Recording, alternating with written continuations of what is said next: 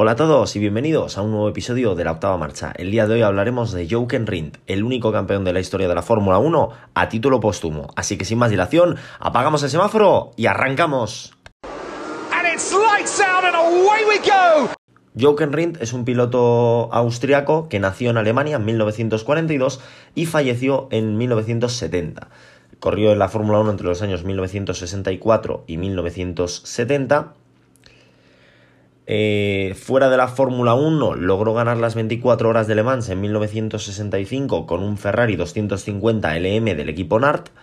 Fue subcampeón de las Tasman Series en 1969 y disputó las 500 millas de Indianápolis en los años 1967 y 1968, abandonando en ambas ocasiones por averías mecánicas. Y eh, la Fórmula 1 corrió desde 1964 hasta 1970. El piloto austriaco eh, consiguió debutar en el año 1964 con Rob Walker y logró ser campeón del mundo en 1970 a título póstumo. ¿Qué quiere decir a título póstumo? Que el piloto falleció en mitad, en este caso Jochen Rindt falleció a mitad de temporada, pero aún así logró ganar el, campeonato. Jochen Rindt eh, llegó a la Fórmula 1 en el año 1964 de la, de la mano de la escudería Rob Walker Racing Team. De las 10 carreras de esa temporada, tan solo disputó el Gran Premio de Austria, en el cual se retiró, acabó vigésimo tercero con cero puntos. En el año 1965 ya fue piloto a temporada completa de, mm, de Fórmula 1 con la escudería Cooper, en Cooper Car Company. Empezó la temporada con dos malos resultados, abandonando en Sudáfrica y no clasificando en Mónaco consiguió terminar su primera carrera en la Fórmula 1 en el Gran Premio de Bélgica, donde fue un décimo, y el resto resultados no fueron muy destacables. Puntuó en los grandes premios de Estados Unidos, donde fue sexto, y cuarto en Alemania, fue su mejor actuación hasta la fecha. Acabó el Mundial tercero con cuatro puntos. En 1966 siguió con Cooper, eh, debutó en, el Gran Premio de Mónaco, donde abandonó, fue segundo en el Gran Premio de Bélgica, donde logró su primer podio, eh, puntuó en los grandes premios de Francia, Gran Bretaña e Italia, y se volvió a subir al podio en los grandes premios de Alemania, donde fue tercero, y en Estados Unidos, donde fue segundo. El año que Jack Brabham lograba su tercer mundial, él acababa tercero con 22 puntos. En el año 1967 continuaría en Cooper, pero eh, sería su última temporada en este equipo, ya que eh, fue cuarto en los grandes premios de Bélgica e Italia que diréis, bueno, pues muy bien, no consiguió podios, pero hizo buenas actuaciones. El problema es que fueron, fueron las dos únicas carreras que acabó en, en, la temporada. En el Gran Premio de Sudáfrica, en el de Mónaco, en el de Holanda, en el de Francia, en el de Gran Bretaña, en el de Alemania, en el de Canadá y en el de Estados Unidos, abandonó. Ni siquiera corrió el Gran Premio de México. Quedó decimotercero con seis puntos. En el año 1968 se cambió a Brabham, la escudería, el nombre completo es Brabham Racing Organization. Debutó muy bien con un tercer puesto en Sudáfrica y volvió a ser tercero en Alemania. Acabó el Mundial decimosegundo con 8 puntos eh, y la temporada la voy a resumir muy rápido. Tercero en Sudáfrica, abandono en España, Mónaco, Bélgica, Holanda, Francia, Gran Bretaña tercero en Alemania y abandono en los grandes premios de Italia, Canadá, Estados Unidos y México. Por lo tanto, otro fiasco total por parte de Jochen Rindt, que consiguió dos podios más, sí, pero fueron las únicas carreras que terminó. Y en 1969 se fue a Lotus. Debutó en Lotus en 1969 con un abandono. Siguiendo esa racha, también es cierto que en aquella época era muy común no, no acabar las carreras. Había muchos fallos de mecánica y no es como ahora que es más difícil. Abandonó los grandes premios de Sudáfrica y Mónaco, eh, de Sudáfrica y España, perdón, no corrió en Mónaco, abandonó nuevamente en Holanda y en Francia, fue cuarto en Gran Bretaña, abandonó nuevamente en Alemania, fue segundo en Italia, volviendo al podio tras un año básicamente, fue tercero en Canadá y logró su primera victoria en la Fórmula 1 en el Gran Premio de Estados Unidos. Abandonó en México y fue cuarto nuevamente con 22 puntos. Y la temporada de 1970 la vamos a analizar un poquito más en detalle, no demasiado, pero un poquito más en detalle. El sistema de puntuación de aquel entonces era muy diferente al de ahora. Se otorgaban, aparte ya de los puntos, ¿vale? Que os los voy a repasar. En caso de lograr la victoria eran 9 puntos, el segundo puesto se llevaba 6 puntos, el tercer puesto se llevaba 4 puntos, el cuarto puesto se llevaba 3 puntos, el quinto puesto 2 y el sexto puesto 1 punto. Pero es que aparte se tomaban en cuenta 11 carreras de las 13.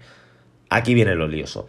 Las seis mejores de las siete primeras, es decir, si conseguías siete victorias en las siete primeras carreras, tan solo te iban a contabilizar seis, y las cinco mejores eh, resultados de los seis últimos. Un lío, ¿vale? O sea, a mí esto nunca lo he terminado de entender. Para fortuna tanto vuestra como mía, esto en la temporada de 1970 se aplicó, pero los resultados no influyeron. A, lo que voy. La batalla por el campeonato del mundo se disputó entre Jochen Rindt y Jackie X. En el Gran Premio de Sudáfrica, eh, ninguno de los dos logró puntuar. Jackie X abandonó y Jochen Rindt fue decimotercero. Por lo tanto, la batalla era un 0 a 0 para los dos. En el Gran Premio de España ambos abandonaron, por lo tanto siguió 0-0. En el Gran Premio de Mónaco, Jochen Rindt ganó, pero Jackie X abandonó. Por lo tanto, Jochen Rindt sumaba 9 puntos y Jackie X 0. En el Gran Premio de Bélgica fue Jochen Rindt el que abandonaba, por lo tanto mantenía sus 9 puntos y Jackie X acababa octavo, por lo que no puntuaba, por lo tanto seguía en un 9-0 a favor del austriaco. En el Gran Premio de Holanda volvía a ser Jochen Rindt el que ganase con 18 puntos, sumando un total de 18 puntos, y Jackie X lograba quedar tercero, por lo tanto sumaría 4 puntos a su favor. Por lo tanto, en el Gran Premio de Holanda el resultado iba 18 a 4.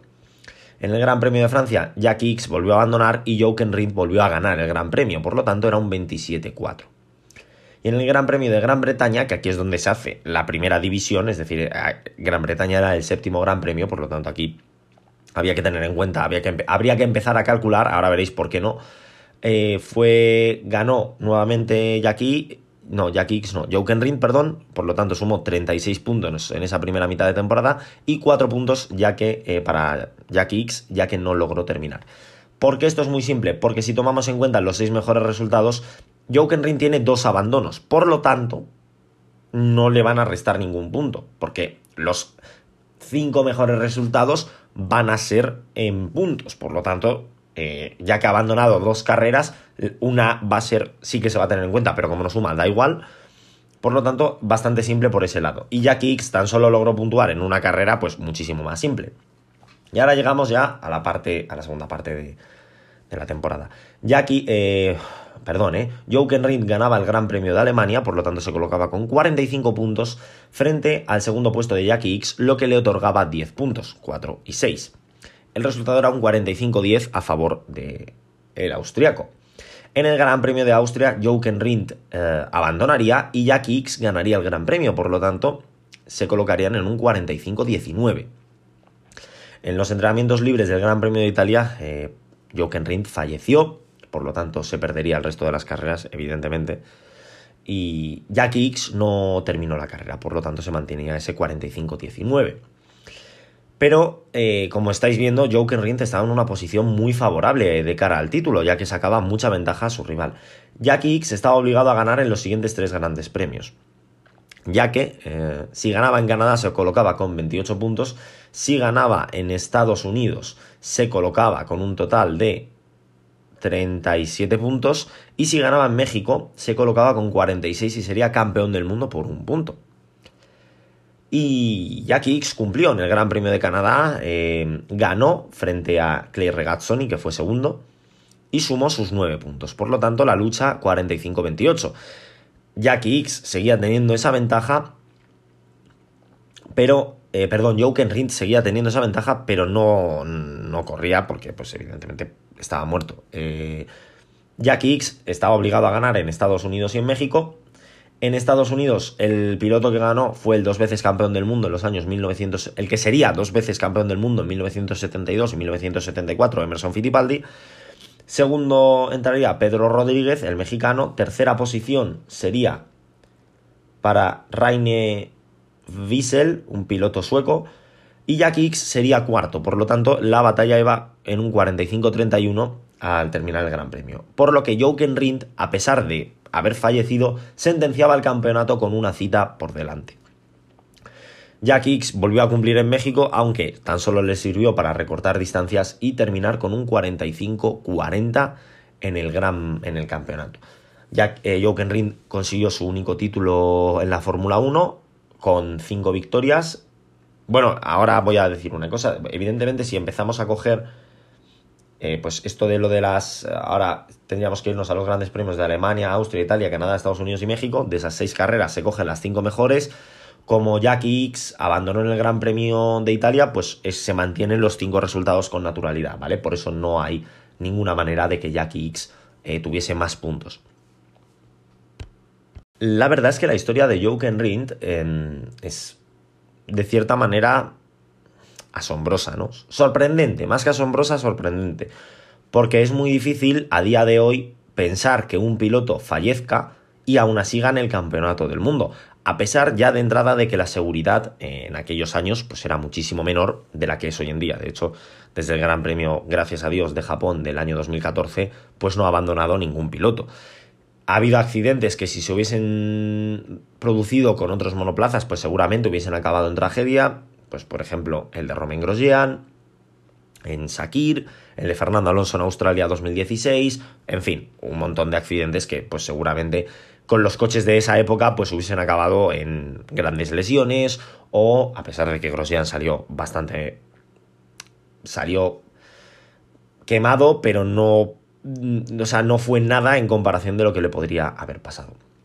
Joken Rindt, como digo, ganó el Campeonato del Mundo de 1970. Eh, imaginaos, para que os hagáis una idea, para que quizá lo podáis ver mejor, es como si hoy, a día de hoy, Luis Hamilton y Max Verstappen... Bueno, voy a coger dos pilotos retirados, ¿vale? Mm, porque no... Raikkonen y Montoya, que fueron compañeros de equipo en, en aquella época, para que os hagáis una idea, pues es como si uno de esos dos pilotos fallece a mitad de temporada y, bueno, a, mitad, con tres, tres cuartas partes del campeonato hecho, también es cierto. Y luego, eh, pues, no te, o sea, el otro piloto no consigue recortarle la, la distancia. Lo más sorprendente de todo es que si nos basamos en el sistema de puntos de hoy en día, quitando vueltas rápidas, Joken Rindt seguiría siendo campeón del mundo, si no me equivoco, ¿vale? Igual ahora la estoy liando muchísimo y os estoy diciendo algo que no es que no es esto, pero se según mis cálculos, si lo hice bien, lo tengo hecho, en el año 1970 Joken Rindt sería campeón del mundo por un punto ante Jackie X. ¿vale? Joken Rindt sumaría 125 puntos frente a los 124 de Jack X y sería campeón del mundo. Denny Halm sería tercero como curiosidad con 105 puntos. Entonces es sorprendente pensar que esto llegó a pasar. De hecho, em, pues fue, bueno, iba a decir que fue uno de los primeros eh, campeones del mundo, ah, claro, de la mano de Lotus.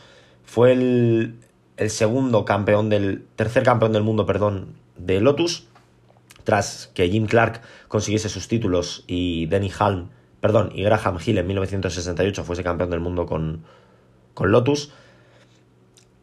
Y fue el, si no me equivoco, el antepenúltimo campeón también del equipo Lotus, ya que después de él, Emerson Fittipaldi en el año 72 logró el título con Lotus